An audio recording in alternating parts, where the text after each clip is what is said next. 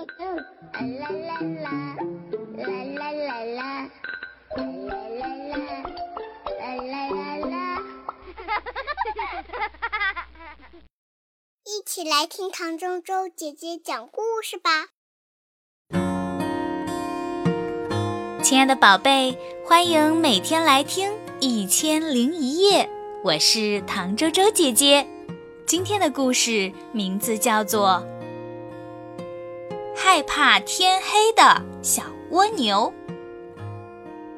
公园里盛开着好多美丽的花，在一朵百合花的叶子下面住着一只小蜗牛，它呀很害怕天黑。每天到了晚上，月亮出来的时候，就能听到小蜗牛的哭声。小百合问他：“小蜗牛，你为什么到了晚上就要哭呢？”“我不喜欢天黑，我喜欢白天。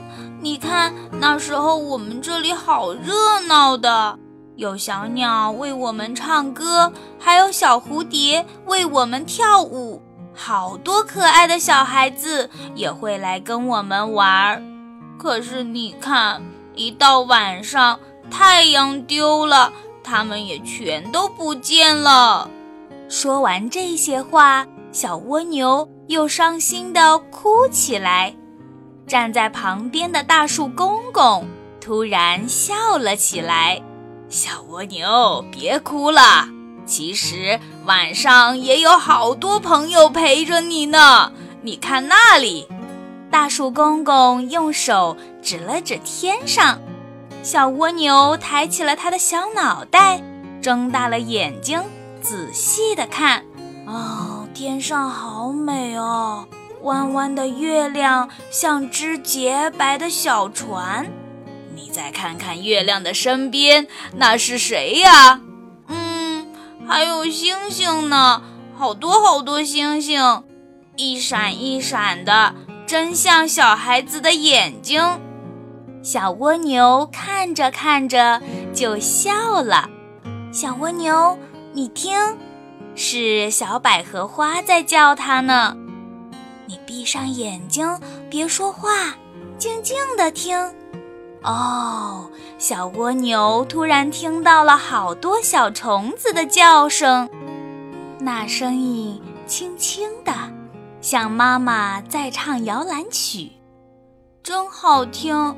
我以前怎么从来没有听到过呢？树公公笑着说：“呵呵，小蜗牛，你以前总是哭。”这些好听的声音都被你的哭声盖住了。小蜗牛听到这些话，害羞地低下了头。大树公公，小百合姐姐，我最想看到的还是太阳。为什么太阳一到晚上就丢了呢？听到小蜗牛的话，大树公公又笑了。小蜗牛。你知道月亮为什么那么漂亮吗？那是因为有太阳照着它呢。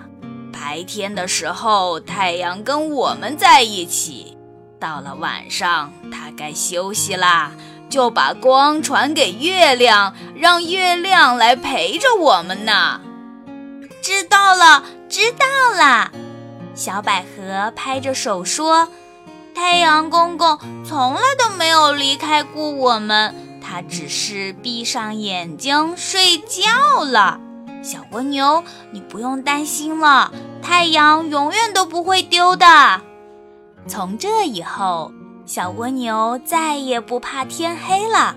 月亮出来的时候，再也听不到它的哭声了。好啦，亲爱的小朋友，这个故事唐周周姐姐就给大家讲到这里。听完故事就要睡觉喽，赶快躺在你的小床上，闭上你的小眼睛。唐周周姐姐要和你说晚安，好梦哟。